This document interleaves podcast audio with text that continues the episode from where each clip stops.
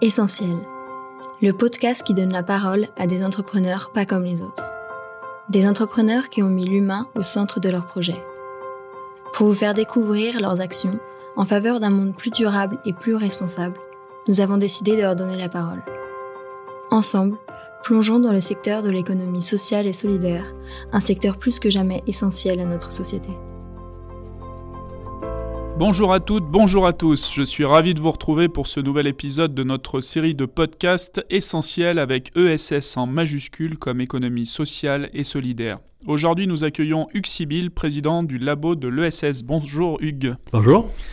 Hugues, vous êtes actuellement président du labo de l'ESS, expert auprès de la Commission européenne sur les questions d'ESS, administrateur de structures telles que Territoire zéro chômeur ou d'incubateurs d'innovation sociale.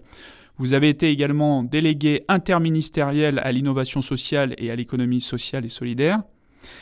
Et je dirais euh, que votre nom est associé à la majeure partie des conquêtes du secteur de l'économie sociale et solidaire depuis les années 80, ainsi qu'à la création de plusieurs structures associatives, fondations et agences. Hugues, c'est une obsession, l'économie sociale et solidaire? Ça me fait plaisir que vous rappeliez ces souvenirs.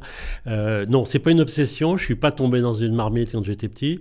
Mais au fond, je me dis euh, que été un peu en avance parce que je voulais que dans ma vie professionnelle, le sens soit très fort. Euh, que j'ai une unité euh, entre les valeurs qui sont les miennes et puis euh, mon, ma vie professionnelle. Donc la notion d'engagement était très forte chez moi. Et assez spontanément, après mes études, je me suis tourné vers l'économie sociale pour trouver cet endroit où je pouvais être un professionnel engagé. Voilà. Et ces deux notions ont vraiment structuré ma vie, c'est-à-dire engagé, c'est-à-dire défendre des valeurs, euh, défendre des idées, euh, euh, contribuer à transformer la société, mais professionnel, c'est-à-dire dans la vie active et avec ce que ça veut dire être professionnel, être efficace, avoir de la qualité, voilà. Et j'ai essayé de tenir ce fil depuis longtemps maintenant. Le sens, l'engagement, ça c'est des notions clés de l'économie sociale et solidaire. Est-ce qu'on peut revenir à la genèse un peu de cet acronyme ESS En fait, au départ, euh, c'est s'appelait l'économie sociale seulement. Euh, là, on est au début des années 80. Euh, en fait, on cherche à regrouper des entreprises qu'on appelait à l'époque des sociétés de personnes principalement les coopératives, euh, les mutuelles et les associations. Euh, il a été créé à ce moment-là une délégation interministérielle de l'économie sociale, un institut de développement de l'économie sociale. Puis ensuite, euh, dans les années 90, est apparu le terme d'économie solidaire. Là, c'était plutôt tourné vers la solidarité avec les exclus, donc les chômeurs, les, gens en situation de difficulté sociale, ou avec les pays du Sud, euh, le commerce équitable, toutes ces choses qui sont apparues à ce moment-là. Euh, et donc là, il y a eu tout un mouvement, la finance solidaire, euh, qui, qui, a émergé et qui se sont baptisés économie solidaire. Ces deux mondes étaient un peu proches et séparés. Et moi, j'ai contribué, quand j'étais délégué international, il faut les rapprocher, et c'est là où le terme de économie sociale et solidaire a été créé, notamment à l'occasion des consultations régionales de l'économie sociale et solidaire qui ont eu lieu en, en 2000, euh, qui a été la première fois où on utilisait ce terme. C'est un secteur? On peut parler d'un secteur d'activité?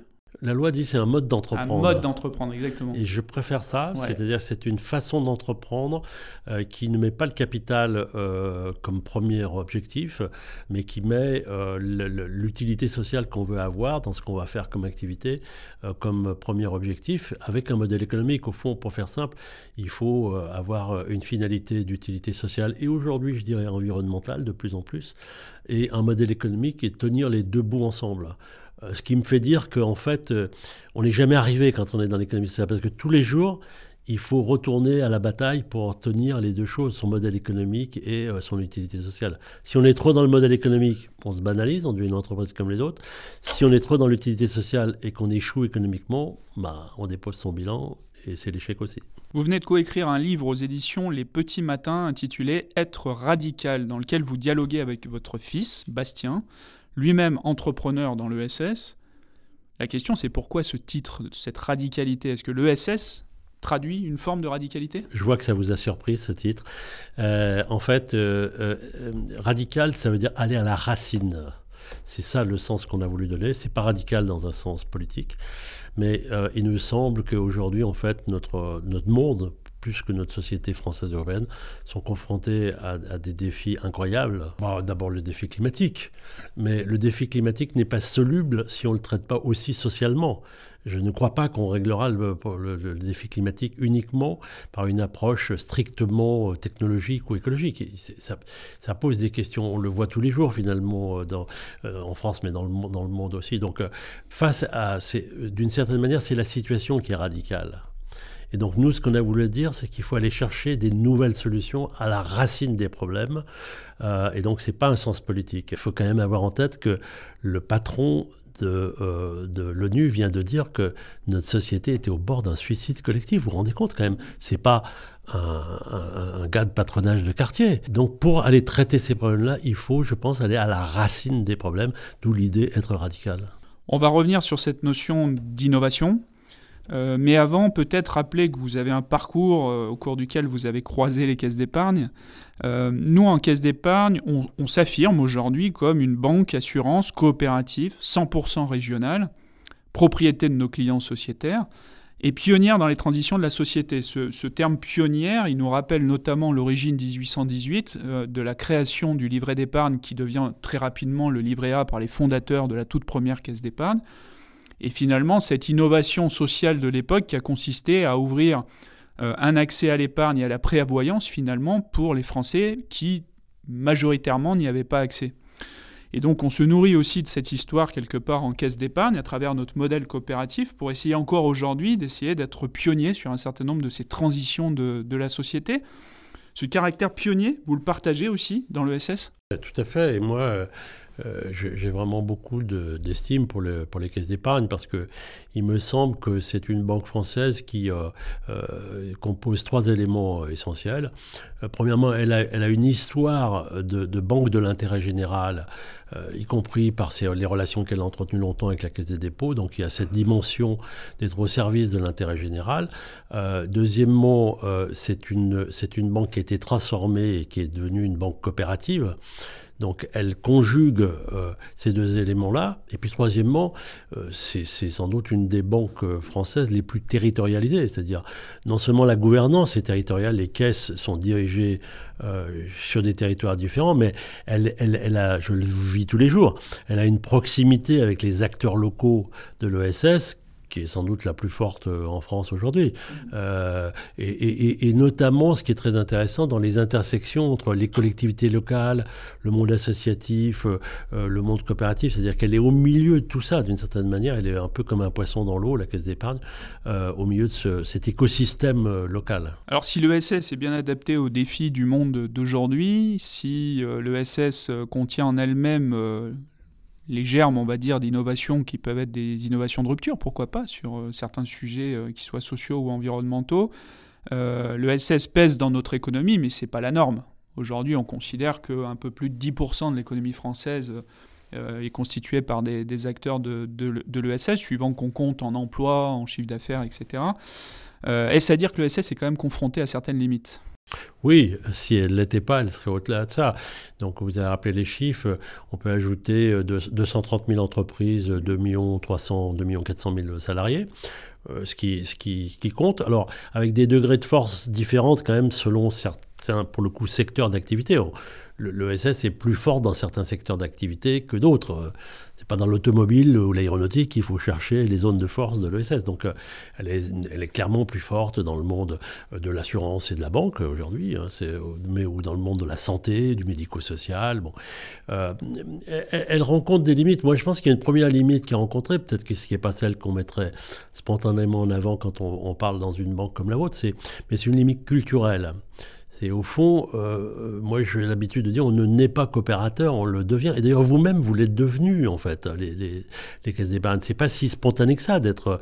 Euh, la ministre dit, il faut passer du, monde de la, concurrence ou de la compétition au mode de la coopération. Oui, mais c'est un changement culturel. Donc ça veut dire que c'est important. C'est pour ça que je crois, par exemple, à une relance de l'éducation populaire. Je pense qu'il faut, il faut que nos jeunes euh, sachent ce que c'est que de travailler sur un mode coopératif, euh, euh, les gens qui financent, par exemple, ne soient pas inquiets. Ça reste le cas. Si vous voulez, aujourd'hui, si vous présentez un projet d'entreprise sous forme de société anonyme ou sous forme de coopérative, vous avez plus de chances d'être bien vu par l'expert comptable ou le, financeur si vous êtes sur un mode plus classique.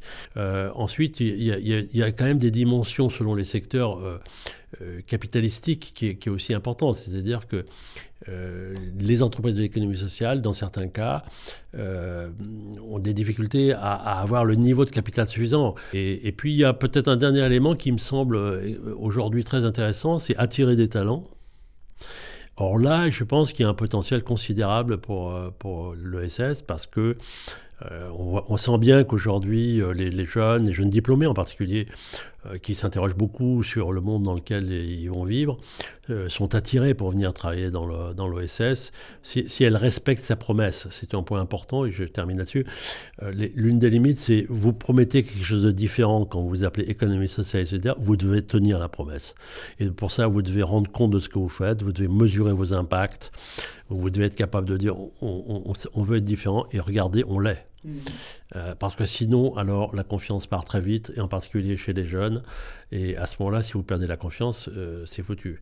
Donc il, faut que l'adéquation entre ce que vous promettez et ce que vous tenez soit très forte quand on s'appelle l'économie sociale et solidaire. L'importance de la preuve, et la preuve, vous la faites euh, très régulièrement à travers les travaux du labo de l'ESS. Vous faites des études pour démontrer euh, l'utilité, la pertinence des modèles de, l'ESS pour adresser euh, les causes dont on, on s'est parlé euh, tout à l'heure, que ce soit les causes environnementales, sociales, les questions de mobilité, de logement, d'alimentation, de santé, tous ces sujets sont, traités par le, labo de l'ESS. Vous dites vous-même que le labo de l'ESS, c'est une boîte à idées et à solutions. Qu'est-ce qu'on trouve dans cette boîte alors? Nous, on s'est dit, on va, on va partir du terrain, c'est-à-dire on va partir de ce que font les gens sur le terrain, de leurs expériences pour réfléchir. Donc on a travaillé sur les circuits courts, on a été parmi les premiers à travailler sur les circuits courts, et on n'a pas inventé un concept de circuit court, on est allé regarder ce qui se passait, et on l'a fait sur énormément de sujets. Il y en a un aujourd'hui, j'étais hier dans la commission de sélection, qui s'appelle les pôles territoriaux de coopération qui est extrêmement intéressant. Dites-nous un mot des PTCE. Donc ça a une bonne dizaine d'années. Ce sont des acteurs sur le territoire qui l'ont inventé. En fait, ça consiste à permettre euh, sur un territoire de faire travailler ensemble des gens de l'ESS, mais aussi des petites ou moyennes entreprises qui ne sont pas de l'ESS, mais aussi des centres de formation ou des universités, mais aussi euh, la collectivité locale assez souvent. Et ces gens-là se mettent autour de la table pour euh, trouver des réponses aux enjeux économiques du territoire parce que nous sommes rentrés dans un monde dans lequel euh, personne ne peut dire j'ai la solution toute seule, je vous inquiétez pas, je suis l'élu ou bien je suis le chef d'entreprise et tout va bien aller, je vais vous régler vos problèmes. Non, il faut bosser ensemble. Et ça, c'est quelque chose qui vous intéresse parce que c'est de l'économie et de la coopération. Et donc, il y a actuellement en France une centaine de PTCE. Euh, L'État a lancé plusieurs appels à projets, dont un qui est en cours avec 15 euh, à 20 nouveaux projets qui vont être financés par l'État pour favoriser ces systèmes de coopération entre acteurs au niveau du territoire. C'est un peu des pôles de compétitivité sous un angle euh, complémentaire, disons, par rapport à une économie de proximité. Je crois beaucoup à l'économie de proximité, et ça aussi, c'est un lien que je me sens avec les caisses d'épargne, parce que vous, vous êtes vraiment des acteurs de l'économie de proximité. On cherche à adresser les besoins du territoire, c'est quand même l'idée, prioritairement. Hein. Euh, et en cherchant à adresser les besoins du territoire, parfois, on a une bonne idée collectivement, et là on va parler d'innovation sociale, c'est ça? C'est quoi la différence avec l'innovation technologique? Bah, L'innovation technologique, c'est de mettre au point euh, des process euh, euh, qui sont issus de la recherche fondamentale ou de la recherche industrielle pour, pour, transformer des façons de produire ou des produits ou des services. L'innovation sociale, c'est une, une innovation qui consiste à répondre autrement à des besoins sociaux qui sont non satisfaits. Euh, alors, il faut parler, c'est peut-être un peu abstrait, donc je, vais prendre un ou deux exemples. Euh, territoire zéro chômeur longue durée, vous avez euh, indiqué, je, suis administrateur auprès de Louis Gallois du, fonds d'expérimentation. c'est ATD Carmonde qui à un moment a dit personne n'est inemployable. Euh, on manque pas d'activités à, créer sur les territoires et on manque pas d'argent parce qu'en fait ça coûte très cher finalement euh, euh, de, rémunérer des gens qui ne travaillent pas. Et donc on doit faire quelque chose et, donc a été inventé territoire zéro chômeur longue durée qui consiste sur des petits territoires à repérer tous les chômeurs longue durée individuellement un par un à parler avec eux pour savoir euh, ce qu'ils savent faire, ce qu'ils veulent faire, ce qu'ils voudraient faire, comment ils pourraient revenir vers l'emploi, à créer des entreprises à but d'emploi. Euh, et à faire en sorte que sur un délai, on, arrive à éradiquer complètement le chômage de longue durée. Euh, pour moi, c'est une innovation sociale tout à fait forte, évidente, qui est en cours, hein, donc c'est aussi une expérimentation. On peut prendre les coopératives d'activité d'emploi, qui est aussi pour moi une très belle innovation sociale au lieu que les gens se mettent à l'encontre, mais au lieu de se mettre à son compte tout seul dans son coin euh, et de nager dans une piscine quand même très très froide, euh, parce que c'est difficile d'être auto-entrepreneur, c'est vraiment très très rugueux, eh bien on le fait à plusieurs. On se retrouve dans une coopérative où, euh, j'aime bien cette formule, on est, on est libre comme des individus, mais on est fort comme un collectif. Donc on doit trouver son chiffre d'affaires, on doit se débrouiller pour avoir des clients, on doit, mais on, on, est dans un cadre où on a une protection sociale, on peut se faire accompagner, on a des amis qu'on peut voir dans le cadre de la coopérative et donc on est plus fort. Hugues, avant de nous séparer, un mot, euh, je sais que c'est important pour vous, la dimension européenne de l'ESS. Moi, je suis un Européen convaincu, je le suis euh, depuis que je suis tout jeune, c'est-à-dire que euh, j'avais fait un voyage, j'étais lauréat d'une fondation américaine et j'étais parti avec 12, ce qu'ils appelaient des jeunes leaders européens. Et en fait, ce qui était passionnant, c'était de regarder les États-Unis entre Européens. Et je me suis rendu compte à quel point, en fait, on était, on partageait des choses. Enfin, j'étais avec des jeunes Danois, Allemands, etc. Et au fond, je me sentais européen. Euh, et donc pour moi, euh, je pense qu'il y a un projet presque de civilisation, donc au plan de l'économie, du social et de l'environnemental, qui se joue. On ne peut pas le jouer tout seul au niveau français, j'en suis absolument convaincu. Et donc si on croit l'ESS, on doit euh, faire en sorte qu'elle soit aussi européenne.